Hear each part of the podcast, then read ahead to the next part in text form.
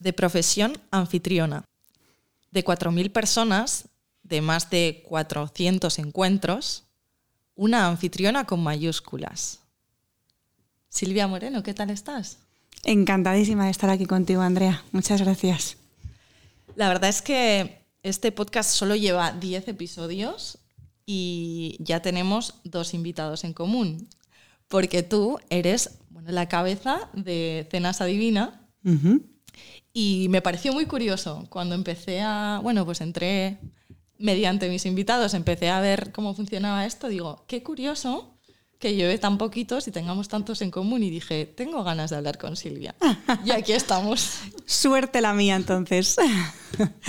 la verdad es que casi todas las historias que pasan por este podcast empiezan por yo de pequeño y me hace gracia porque pues una de las cosas que más se repiten en todas las cosas que leo y escucho sobre crecimiento personal es bueno, pues piensa, ¿no? Lo que hacías de pequeño, qué es lo que te motivaba de pequeño y creo que tu historia también va por ahí, ¿no?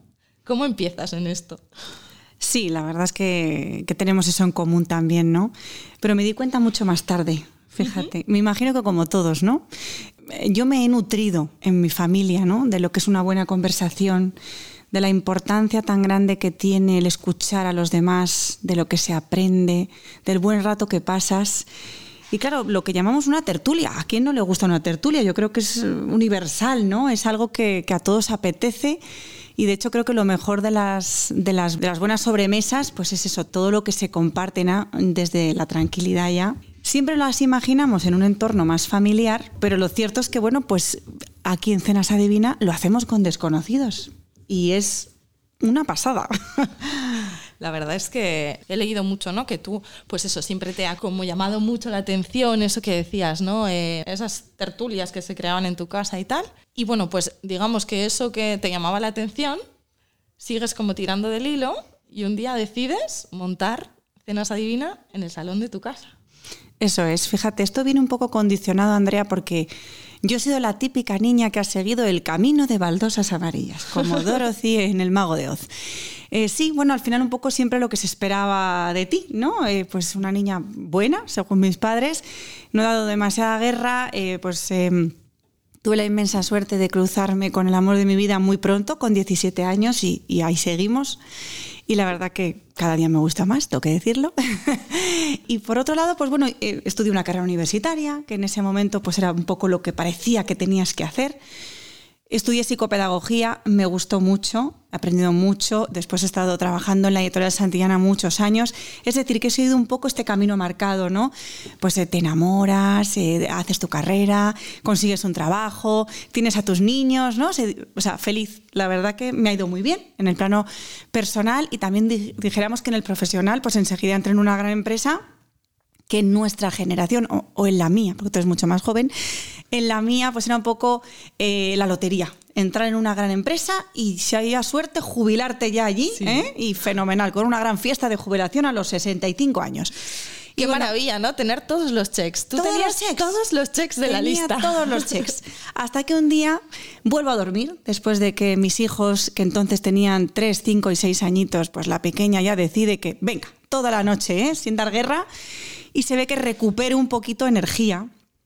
La neurona, algunas desaparecidas vuelven y empiezo a hacerme preguntas, ¿no? De, bueno, pues bien, estoy bien, se puede decir que es una persona feliz, realizada, no sé, todos los checks, como tú dices.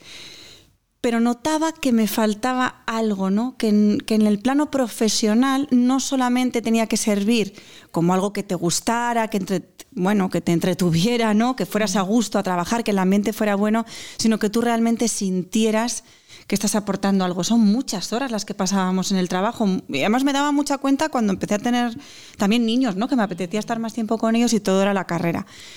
Entonces, bueno, pues hice esa reflexión sobre si eso era un verdadero check en mi vida y me, y me di cuenta de que me faltaba, me faltaba algo. Eh, por otro lado, también había abandonado ciertas cosas que siempre me habían gustado, como estas tertulias largas de las que hablamos, ¿no?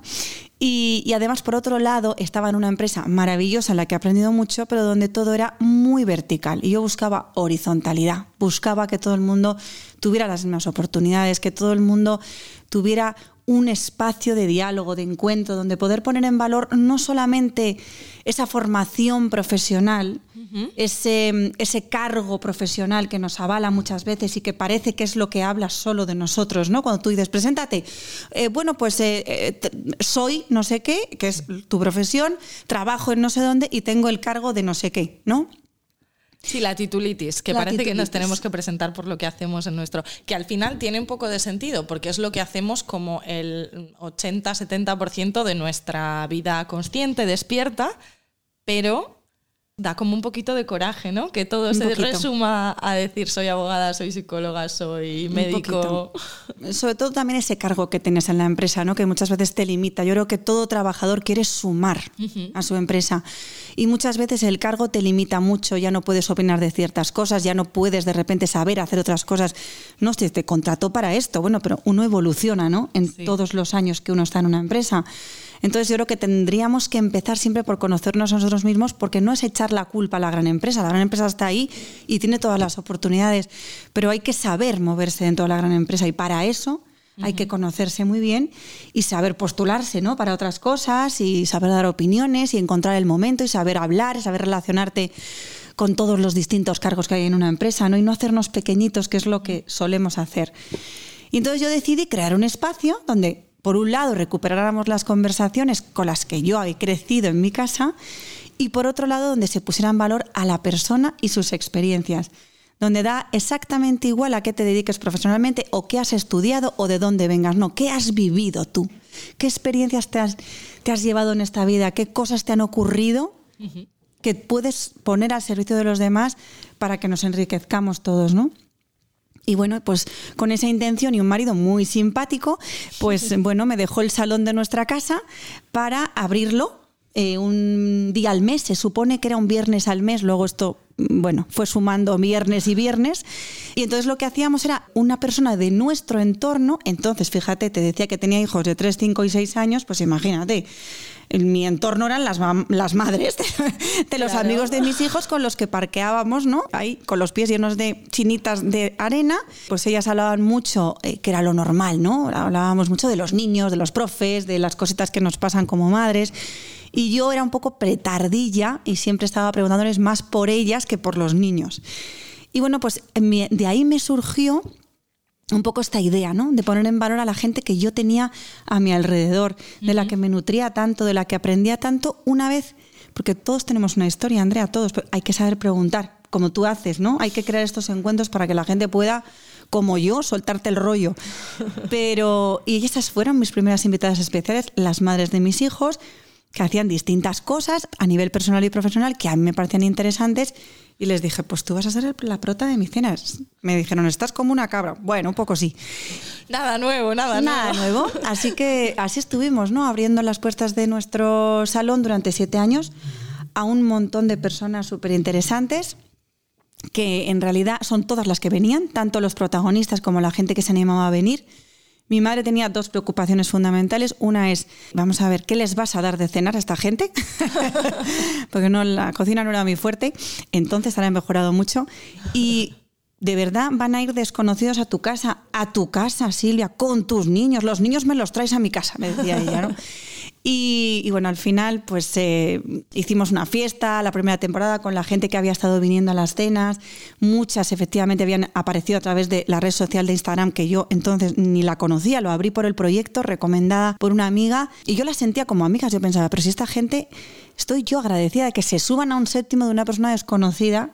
O sea, ellas no sé el miedo que traían, que imagino que irían, vendrían nerviosas por lo que me contaban, pero yo era devolverles la confianza ¿no? que habían depositado en mí. Claro. Traté de explicárselo a mi madre, pero hasta que no hice aquella primera fiesta agradeciendo esa primera temporada y mi madre vio el ambiente maravilloso que había, ¿no? de gente fantástica, ahí ya se relajó y dijo, venga hija, pues venga, a continuar, que parece que, bueno, parece que estás haciendo algo bueno, ¿no? Que estás creando un buen espacio de encuentro. Parece que esa idea loca que te rondaba por la cabeza, pues al final tenía sentido. ¿Cómo me suena? ¿Cómo me suena esta historia? Creo que, bueno, pues las personas que en algún momento nos hemos planteado ideas que se salen un poco de, lo estándar, vamos a decir, muchas veces mm, nos devuelven con todo el cariño del mundo, lo hablaba, nuestro entorno muchas veces lo hace por proteger, por, por estar ahí, por arroparnos nos miran como diciendo, pero vamos a ver, hay todo esto que no has pensado, ¿no? Total. Pero hay todo esto que tampoco habéis pensado vosotros y es que puede salir bien. Totalmente. Yo soy una persona, ahora he mejorado, pero era una persona muy insegura. O sea, lo más normal es que si me hubieran dado el feedback, el feedback que me dieron inicialmente, ¿no? Porque hubo quien, quien le pareció una idea fantástica y hubo quien dijo, Silvia, mm, no entendemos nada. O sea, tienes un montón de hermanos, un montón de amigos, ¿por qué gente desconocida en tu casa, no? ¿Por qué quieres conocer a más gente? ¿Por qué quieres conocer a más gente, Silvia? ¿Qué, qué, qué te falta?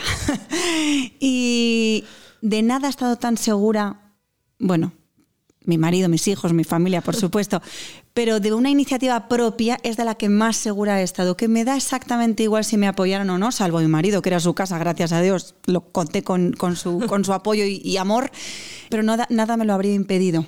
Hubiera encontrado otra manera, porque es que, es que tenía que hacerlo, fíjate. No sé, son de esas cosas que hubiera movido Roma con Santiago, como así lo hice, para sacar el proyecto adelante. La verdad que no me he arrepentido ni un solo día de abandonar esa zona de confort de esa gran empresa que, a la que sigo, insisto, estoy muy agradecida porque fue una época muy bonita de mi vida en, la que crecí también personal, no solo profesionalmente, por las personas con las que, de las que me rodeaba. Pero esto es algo que ha sido un regalo tan inesperado, de algo que era un hobby, que era, bueno, venga, vamos a, a crear aquí un, una, una, fiestecita todos los viernes, ¿no? Vinito, buena conversación, una cena rica, la Thermomix maravillosa que me ha ayudado tanto. Y, y, vamos a sacar adelante y vamos a demostrar que todos tenemos una historia que, que compartir, ¿no? Y, y cuántos nos sumamos unos a otros cuando nos decidimos a compartir nuestras experiencias. Por eso te digo que estaba convencida de que esto iba a salir adelante. De una manera u otra, es verdad que nunca lo vi como algo de lo que vivir, uh -huh. eso es cierto, pero sí pensé y como lo pienso a día de hoy, que me haré vieja haciendo estos encuentros y, escuchando a tantas personas maravillosas. Lo de negocio ya me costó un poco más. Sí que es verdad que te empezaba diciéndote que muchas veces las personas hablamos de eso que hemos venido a hacer al mundo remontándonos a lo que hacíamos de pequeños y también nos vemos haciéndolo cuando seamos mayores, ¿no? Somos capaces de proyectarlo. Y me parece muy curioso. Yo, yo suelo decir, le suelo decir a mis amigas que, que ya me conocen, esto va a sonar un poco hierbas, pero yo siento que Curiosum Tremens, el podcast, es algo que es más grande que yo y que se hace a través de mí. Y creo que cuando conectamos con algo que de verdad nos define y, y de verdad creemos que aporta, ¿no? Como que suma a nuestro entorno, a los demás, este famoso Ikigai, que, que, ahora, está, que ahora está en boca de todo el mundo, dices, es que aquí hay algo, yo no sé dónde me va a llevar, pero aquí hay algo y de verdad, creedme que tengo que hacerlo. Pues exactamente así me siento yo, ¿no? Yo, yo sí, sí que también tuve ese punto en el que dije, guau, pues Cenas Adivina ya no es Silvia Moreno, ¿no? Cenas Adivina es una es algo, una entidad propia, ¿no? Y, claro. y de hecho, de ahora mismo se hacen cenas adivina en otras ciudades. Yo no estoy en todas las cenas adivina más que en las de Madrid, ¿no? Y fue aquello, fue un ejercicio muy, muy grande, ¿no? De de repente ver el, el proyecto proyectado. Claro, es en que otros lugares. Este proyecto empieza en 2014, ¿verdad? En tu casa, en así el séptimo. Es, así es. Ahora estamos grabando en un sitio precioso que es Cea Home, ¿puede ser? Así es. así, así le llamáis. Es. No me lo creo todavía, no me lo creo. En Bejar 36, precioso. Este sitio ya existe desde hace unos años, ¿no? Un par de años. Exactamente, es nuestra tercera temporada aquí ya. Pero Cenas Adivina es Cenas Adivina en muchas ciudades de España. Son talleres, son ebooks, son muchas cosas. Efectivamente, la verdad que no sé ni qué ha pasado. Es que a día de hoy todavía me tengo que pellizcar y decir, Dios mío, pero sí, tengo la respuesta de por qué ha ocurrido. Y es por la cantidad de personas que han, se han sumado ¿no? a este proyecto de forma totalmente altruista, totalmente desinteresada, súper generosa, desde el primer día que una loca se pone a hacer cenas en su casa y otras personas que llevaban años con sus comunidades en redes sociales deciden venir, apuntándose, pagando su entrada. Nada de, oye Silvia, he visto, me, me, invitas, no. Yo quiero ver qué hace esta chica y voy a ir. Y vienen y vivirlo y compartirlo y recomendarlo. Si no llega a ser por todas esas personas que se atrevieron a venir, a vivir una experiencia distinta, a darme la oportunidad, yo no estaría aquí ni de lejos. Ha habido muchísimas veces en los que me he sentido abrumada del cariño, ¿no? de, cómo la gente entendía por fin en qué, consistía esto. Casi lo entendieron mejor fuera de mi entorno que dentro, ¿no? O sea, fue como más rápido. Pero no, yo solo siento agradecimiento porque es una y otra vez, es un proyecto que se hace partiendo de la generosidad de muchas personas y no tendría sentido de otra manera, porque es un sitio que es una experiencia que lo que, lo que pretende es ser, estar abierta para todo aquel que quiera vivirla, ¿no? Y por eso ha habido que medirlo todo mucho para que sea realmente accesible. Y toda esa accesibilidad se la debo a todo el mundo que de una manera u otra ha tenido que ver con que hoy esté aquí, tanto si has venido a una cena, como si has venido de invitado, como si has venido de experto, como si has venido de colaborador como simplemente me acompañas y formas parte de la comunidad eh, de redes sociales, apoyando, siempre mandando un mensajito cariñoso. Cuando me las he visto canutas en plena pandemia, como muchísimos, para ver cómo, qué hacía. Y, fíjate cómo fue que de esa pandemia surge este lugar en el que estamos hoy, ¿no? Cenas Adivina, home, de repente, ¡ah! salido de mi casa, he conseguido convertir un espacio en una extensión de ese séptimo, ¿no? Y, y lo primero que pensé cuando tuve este lugar es, o sea, se te voy a tener que prestar a cientos de personas porque es que debo una de favores que, que no veas. Y, bueno, pues para mí esto es un sueño hecho realidad, la verdad. Y dices que en la pandemia, como, como muchos, ¿no? Pues viste, te viste un poco en el espejo, te, te, sacudió un poco. ¿Qué, ¿Qué pasó? ¿Cómo, ¿Cómo evolucionó o no evolucionó durante ese periodo? Yo me di cuenta en la pandemia que hay que sembrar para recoger. Me pasaron dos cosas que fueron puntos de inflexión, ¿no? La pandemia me pilla despidiéndome de mi hermano con solo 47 años, porque un mes antes de que nos eh, cierren, el mismo día, perdón, prácticamente el mismo, unos días, solo unos pocos días antes de que nos, de que nos encierren, pues a él le diagnostican un, un cáncer, un cáncer metastásico, un cáncer, por desgracia, no tenía solución y fue, bueno, pues fue tarde, ¿no? Y entonces pasamos ese primer mes pandémico despidiéndonos de mi hermano, ¿no? Entonces todo de repente todo se puso en su sitio, Andrea. Es decir, pues sí, estábamos viviendo una mierda, ¿no? Con todas las letras, pero lo que me había pasado daba a cada cosa su importancia. Y entonces eso me ayudó mucho a canalizar todo lo que hemos vivido todos.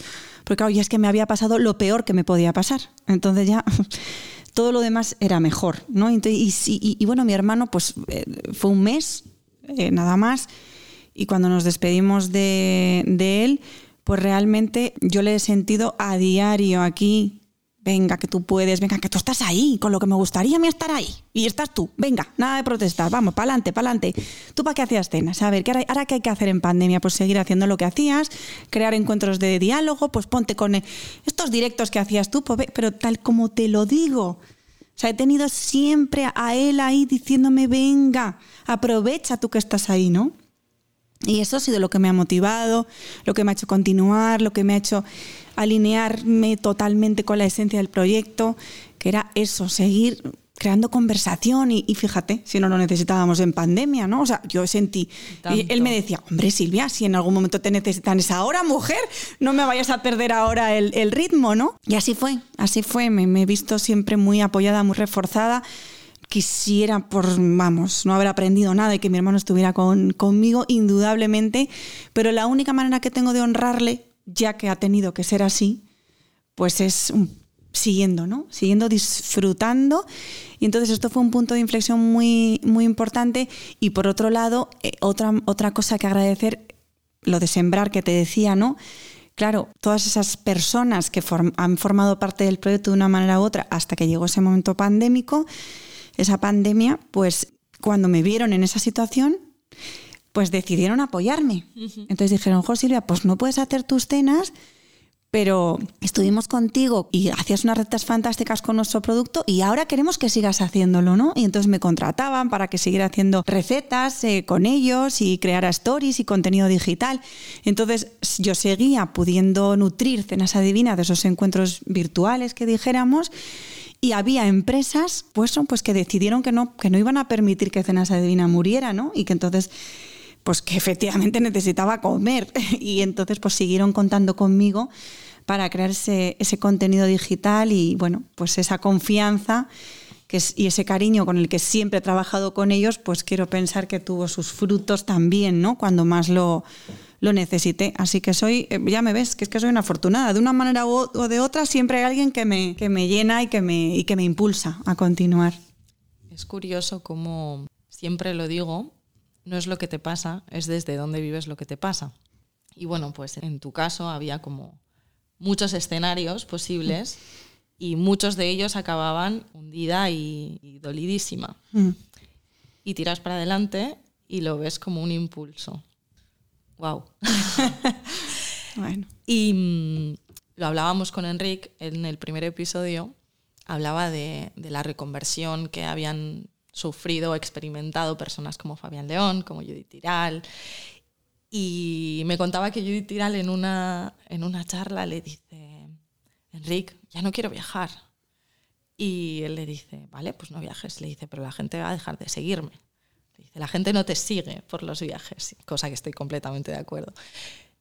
Te sigue porque comunicas, porque conectas, porque, porque eres graciosa, porque... Y fíjate que yo creo, escuchando tu historia, que es un poco lo mismo. Eres una conectora, eres una conectora de personas y en pandemia necesitábamos más que nunca conectar, más que nunca estar unidos. Y bueno, pues quizás esas personas que estaban detrás dijeron, pues vamos a seguir conectando de otra forma, porque ya no podemos hacerlo en persona, pero, pero vamos, haz comidas, haz cenas, haz, encuentros, etc. etcétera. Total, ¿qué habría hecho sin ellos, sin todos esos mensajes tan cariñosos?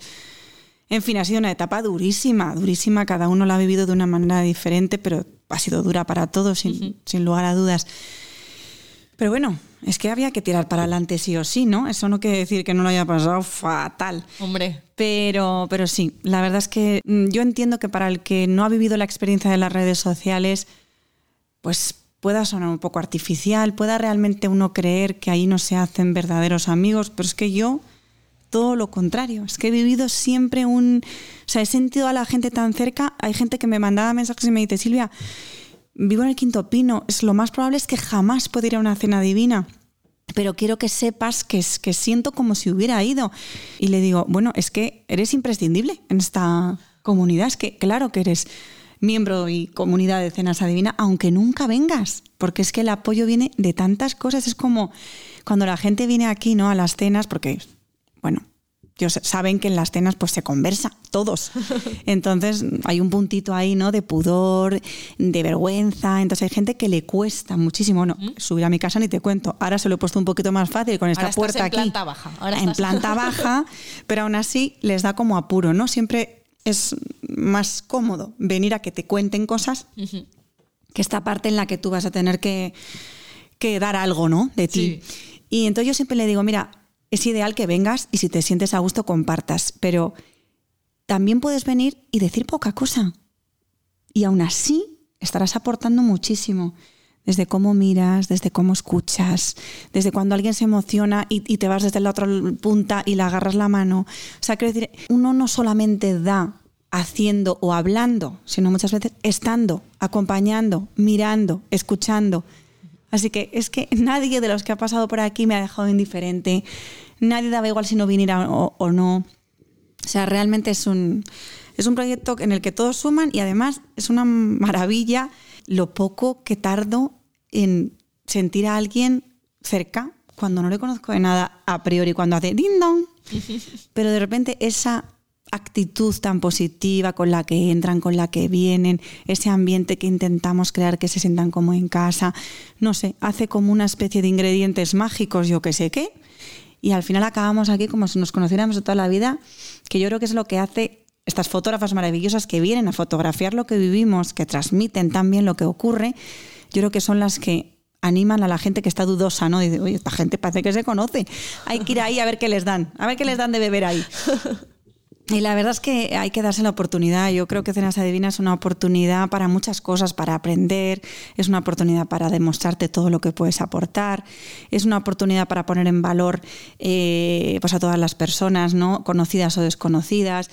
Puedes venir con, acompañada o no y darle la oportunidad también a lo que verdaderamente te aporta el desconocido, que es muchísimo. Es alucinante. Aquí la gente se desnuda y dice, pero si esto yo no se lo he contado nunca ni a mi familia, ni a mis amigos, ni a mi entorno más cercano, yo estoy aquí contándos una cosa. ¿Cómo es posible? ¿Cómo es posible? ¿Qué ha pasado? ¿Qué más daba aquí en la cena?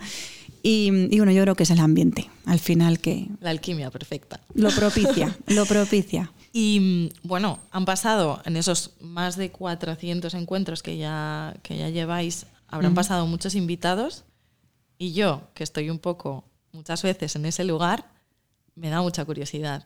¿Cómo, cómo los eliges? ¿Qué, cómo te mueves para elegir a esos invitados que pasan por aquí? Pues mira, dejándome aconsejar también, no te creas, ¿eh?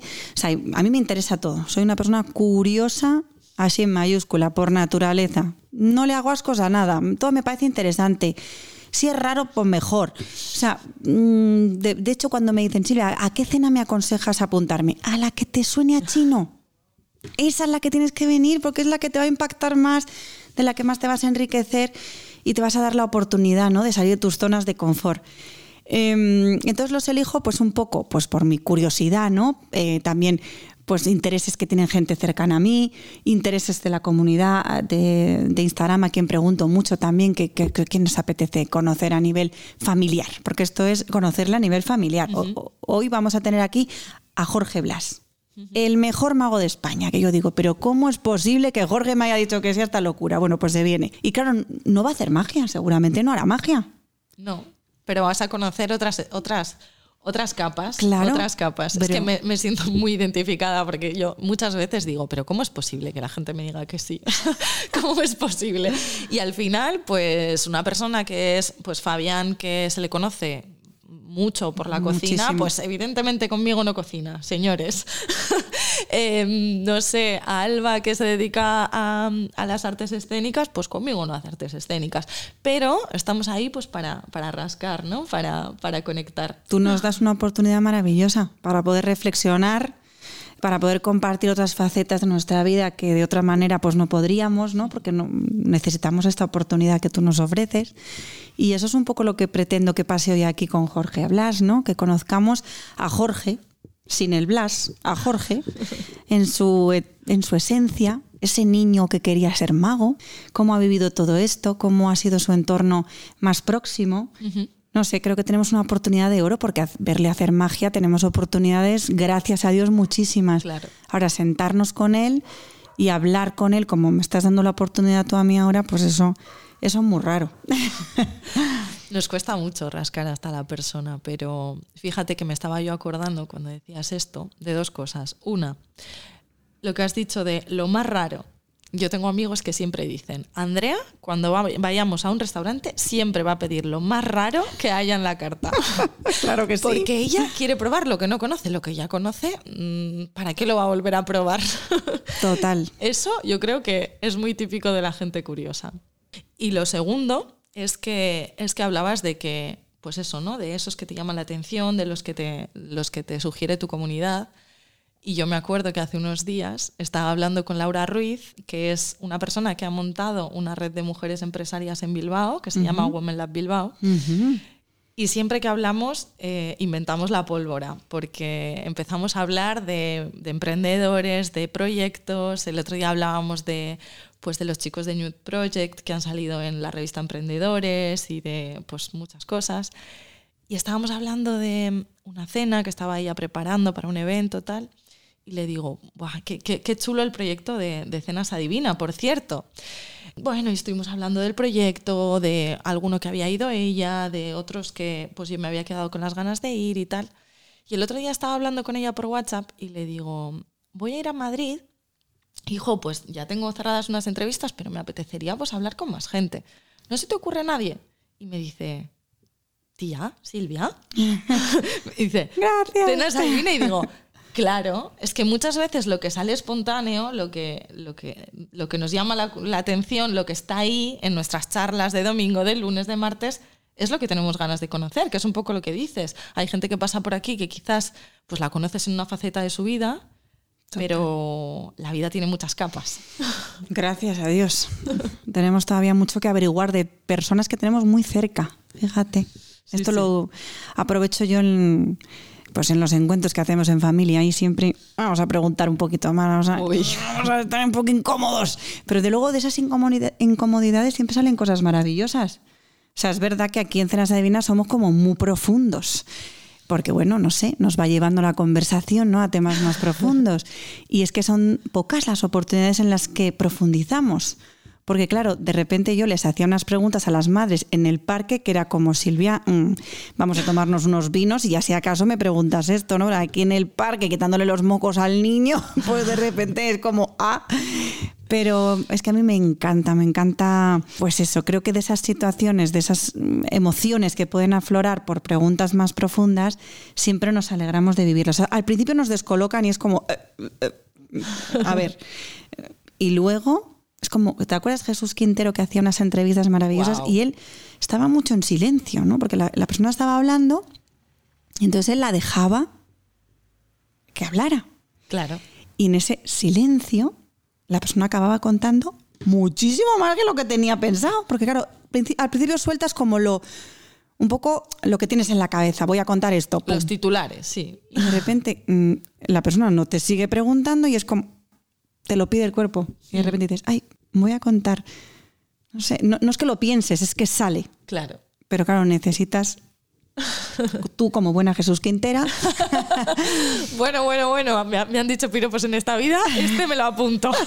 pero, pero qué curioso, la verdad es que lo que acabas de decir de, de, estar limpiándole los mocos al niño en el parque y hacer preguntas y que la gente te mire así, creo que estás en tu casa.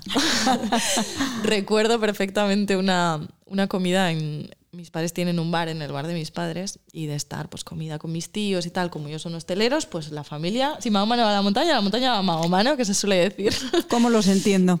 Entonces estábamos ahí en el salón de, de, ese bar y bueno, pues yo tengo una niña que va a hacer tres años dentro de poco. Ay. Y yo siempre me hago preguntas existenciales. De hecho, este podcast empieza con un episodio cero en el que digo, con tres años estaba sentada en un orinal y le pregunté a mi madre que qué era la muerte. Toma ya porque así empezó, así empieza esto.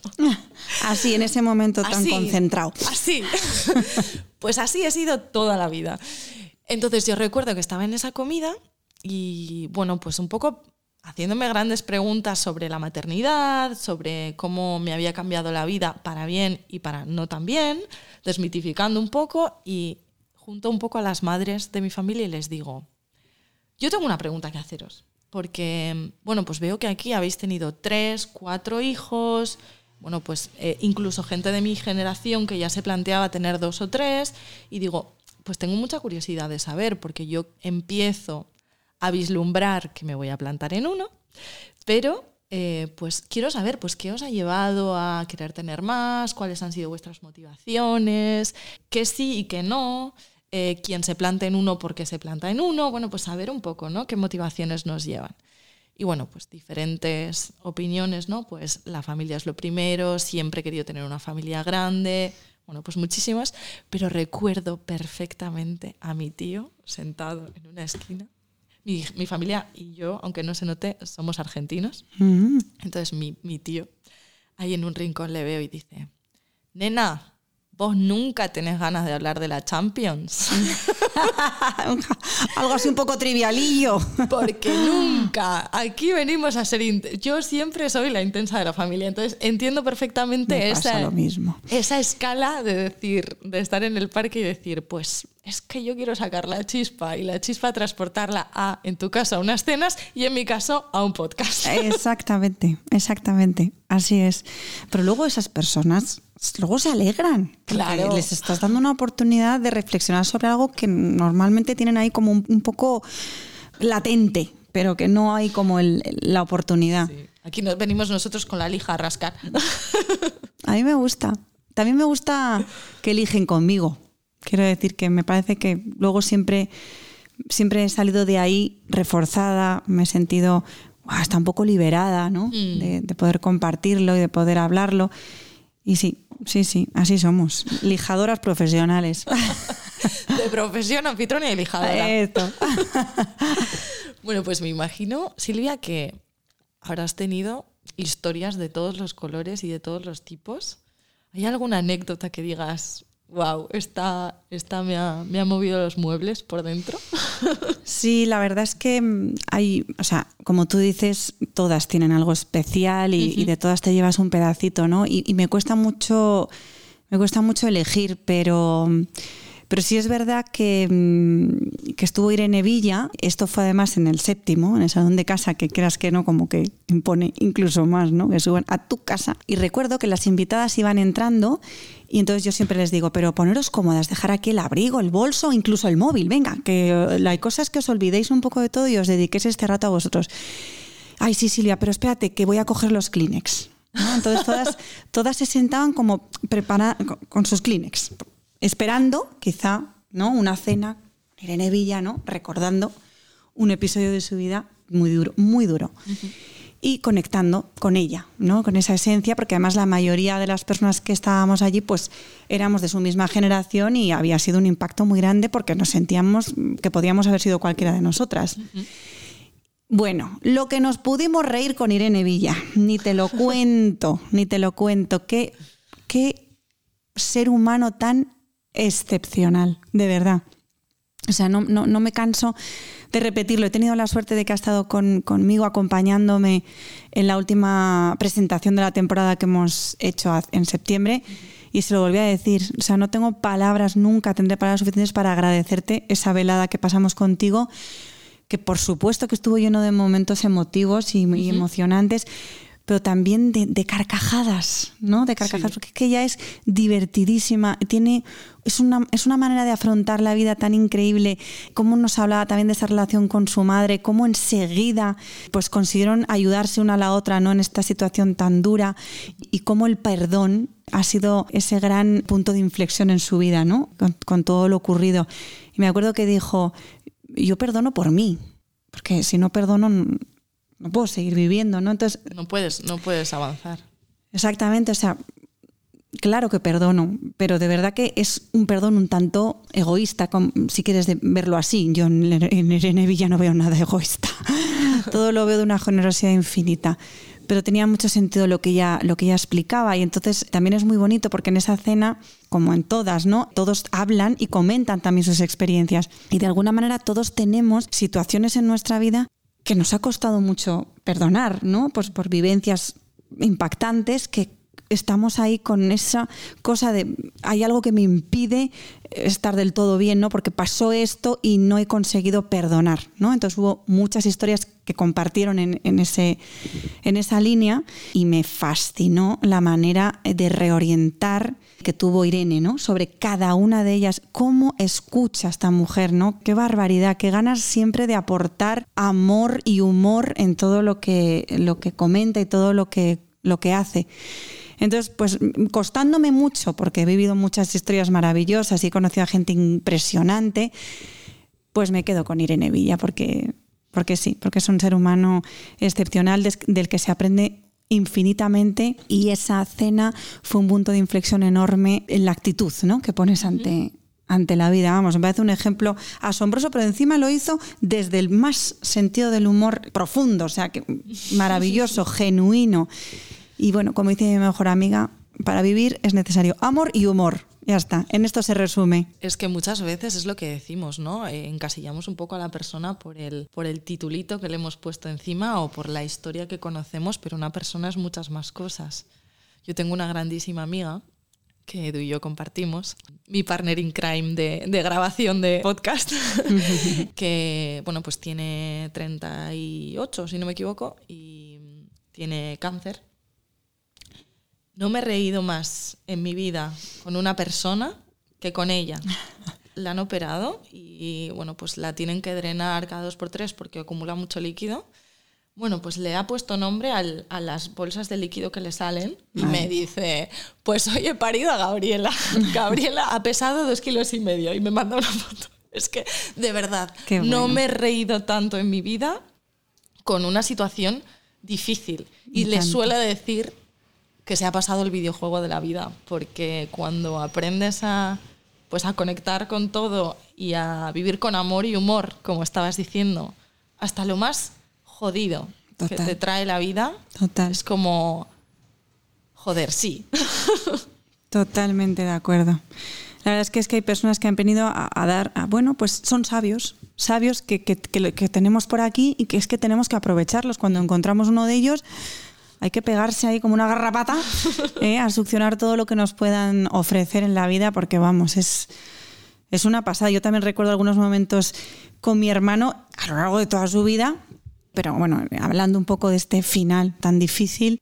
Y, y es que, Dios mío, pues tampoco perdía el humor, ¿no? Y es que es una pasada. Yo no sé si es que de repente hay como una clarividencia impresionante cuando vives algo tan duro, pero es que, jo, es que tiene que ser así, ¿no? Porque es que no puede ser, si no, te está pasando algo durísimo, hay- de ahí hay que aprender algo, hay que, no sé, algo ocurre y nadie quiere vivir nada de eso, como decía antes, pero bueno, ya que nos ha tocado, vamos a, a quedarnos con el gran Claro. aprendizaje que supone eso, porque claro, yo, yo le digo a mi hermano, gracias, porque es que no sé el tiempo que me queda aquí, pero es que tú me has hecho disfrutarlo muchísimo más, ser mucho más consciente de la suerte, ¿no? Así que fíjate, gracias a él voy a tener una parte de mi vida en la que ya no compartiré con él físicamente, aunque sí emocionalmente, sin duda, que me está ayudando a, a disfrutar más, si cabe, de cada, de cada día y ser muchísimo más, muchísimo más agradecida, la verdad. Que el agradecimiento es, es un power, Es, es una muy buena crema anti-aging. sin duda.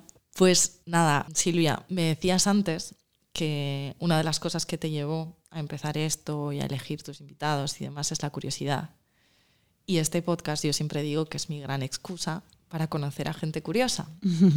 A gente curiosa y que a la vez mueve mi curiosidad. Es decir, yo tenía ganas de conocerte, yo tenía ganas de saber por qué pues una chica había terminado montando cenas en su casa y de repente pues había montado un espacio en el centro de Madrid y había llegado a montar cenas por toda España. Yo tenía ganas de saber esta historia. Por eso tenía ganas de hablar contigo y a las personas que pasan por aquí suelo hacerles dos preguntas. Una de ellas es, ¿qué es para ti la curiosidad? Uy, una oportunidad. Para mí, sin duda, la curiosidad es una oportunidad. Porque es que a través de la curiosidad, puf, mira, te puedes permitir el lujazo de cambiar de opinión. Que, oh, te quitas un peso de encima. Brutal. Porque parece que siempre tenemos que tener como muy claras las cosas, ¿no? Y yo, cuanto más cenas vivo, menos sé que no sé nada. Y es maravilloso. Porque porque te permite una flexibilidad mental increíble. Entonces, la curiosidad es esa oportunidad de tener esa mente flexible que te permite disfrutar de todo y de todos, ¿no? Y que eres capaz de ver siempre el lado bueno de cada persona, aunque a veces esto suene tópico, pero es que es que todos lo tienen, incluso aquellos que piensas no, también. Mira, Adriana Kaplan es una gran comunicadora, coach de comunicación y con Enric en el curso de podcast hicimos una masterclass con ella y bueno, pues yo, que soy muy preguntona, les decía, bueno, yo voy a empezar mi podcast y digamos que voy a entrevistar a las personas que yo quiera entrevistar, pero también voy a empezar a hacer podcast para otras personas y pues a veces entrevistaría a personas que no elija yo, entonces, ¿cómo hago para pues para hilar, ¿no? O para todavía estaba en un estadio muy preliminar y decía yo, ¿cómo hago cuando no soy yo la que decide el tono? Y me dijo Adriana, Andrea, todas las personas son interesantes y todas las personas tienen una historia que contar. Y no puedo estar más de acuerdo. Pues yo ni te cuento. Me he pasado diez los últimos 10 años diciendo esto. Es, es así. Qué bonito. Pues otra pregunta que suelo hacer a las personas que pasan por aquí es una curiosidad sobre ti que sepan pocas personas o que no sepa nadie. Uy, pues hay una que no sabe nadie. O sea, y es tontísima, pero el otro día pensé, nunca he contado esto. Pues te, va a parecer muy tonta, pero bueno, es una curiosidad. Sí, sí. Yo soy la más rápida del mundo yendo al cuarto de baño. ¿Sí? Porque no soporto estar metida en un cuarto de baño, por muy bonito que sea. O sea, yo quiero salir ya. Es el FOMO, es que crees que te estás A mí, perdiendo no- algo. a, mí, a mí nunca me... Nunca, yo siempre en las colas ¿no? de las discotecas decía, ¿pero qué hacen? o sea, por favor, ¿qué hacen? ¿Por qué hay cola? Venga, pum, pan, ya, sacó. Incluso a veces ni, ni cierro la puerta, es como que la sujeto porque... Y esto tiene una explicación que me he dado cuenta después. Yo soy la octava de nueve y una vez en un restaurante me quedé encerrada en el cuarto de baño. Hasta que no hubo recuento, nos enteraron que estaba yo allí. Wow. Y entonces, claro, eh, aquello se me hizo, se me hizo larguísimo. Se me hizo larguísimo. Y entonces por eso siempre tengo prisa por salir del cuarto de baño. Esta es una curiosidad muy tonta. Te puedo contar otras, pero Mira. esta que me ha venido a la cabeza no la había contado nunca, fíjate.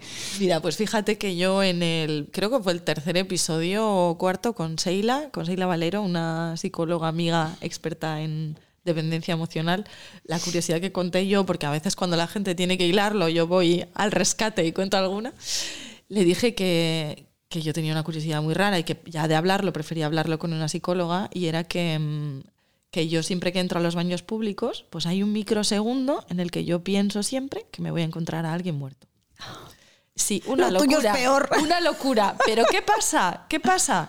Que pues esta niña, yo so- soy altamente sensible, entonces digamos que hay ciertas cositas que se me quedan bien grabadas. Claro, las típicas películas de miedo y demás, que ahora de adulta ya no las veo, pues lo típico, ¿no? Típica escena, pues hay alguna que se ha quedado ahí atascada. Y ella me decía, no, pues esas cosas que te pasan de pequeña, pues muchas veces, y bueno, es un poco lo que estás diciendo, de pequeña te quedaste ahí encerrada Yo pensé, bueno, a ver si ya empiezan el recuento y me echan de menos. y salimos de aquí. Pues nada, Silvia. Estaba mirando cosas, como digo yo, no, yo no me preparo un guion cuando hablo con las personas que quiero invitar, pero sí, y esto es muy, muy vocabulario mío, digo que entro en el flow, que suelo pues leer cosas, mirar cosas que habéis hecho, y entré en la web y tienes un, un vídeo al principio, ¿no? En el que pues se ven un poco pues esa esencia de esas cenas, de esos encuentros. Y me llamó mucho la atención porque en ese vídeo, pues las personas que van hablando, hay una que dice una frase. Dice, todos los aquí presentes tenemos algo en común, algo que nos hace querer más, saber más y vivir más, la curiosidad. Así es. Si no era una obligación que tú estuvieras aquí hoy, que baje Dios y me lo diga. Muchísimas gracias. La verdad es que he disfrutado muchísimo. Ese vídeo me lo, me lo nombran y ya me sale la lagrimilla porque fue un regalo que me hicieron todas esas personas pues, que han, han colaborado conmigo a lo largo de todos estos años de una u otra manera, como, como te decía, como invitadas, como expertas, como fotógrafas, como, como catering, bueno, en fin. Les debo la vida y decidieron hacerme esa sorpresa para una de esas fiestas de presentación temporada y uff, lo que lloré yo con este vídeo, la verdad es que recuerdo perfectamente además quién dice esa frase, que es Natalia Ibarra, una de nuestras fotógrafas y ah, me encanta. Pues nada, yo creo que la curiosidad nos va a seguir llevando a sitios muy bonitos. Sin duda. Muchísimas gracias por este ratito. Gracias haber- a ti, Por haber venido aquí a la home, que es tu casa, cuando quieras. Gracias, Silvia. Un abrazo.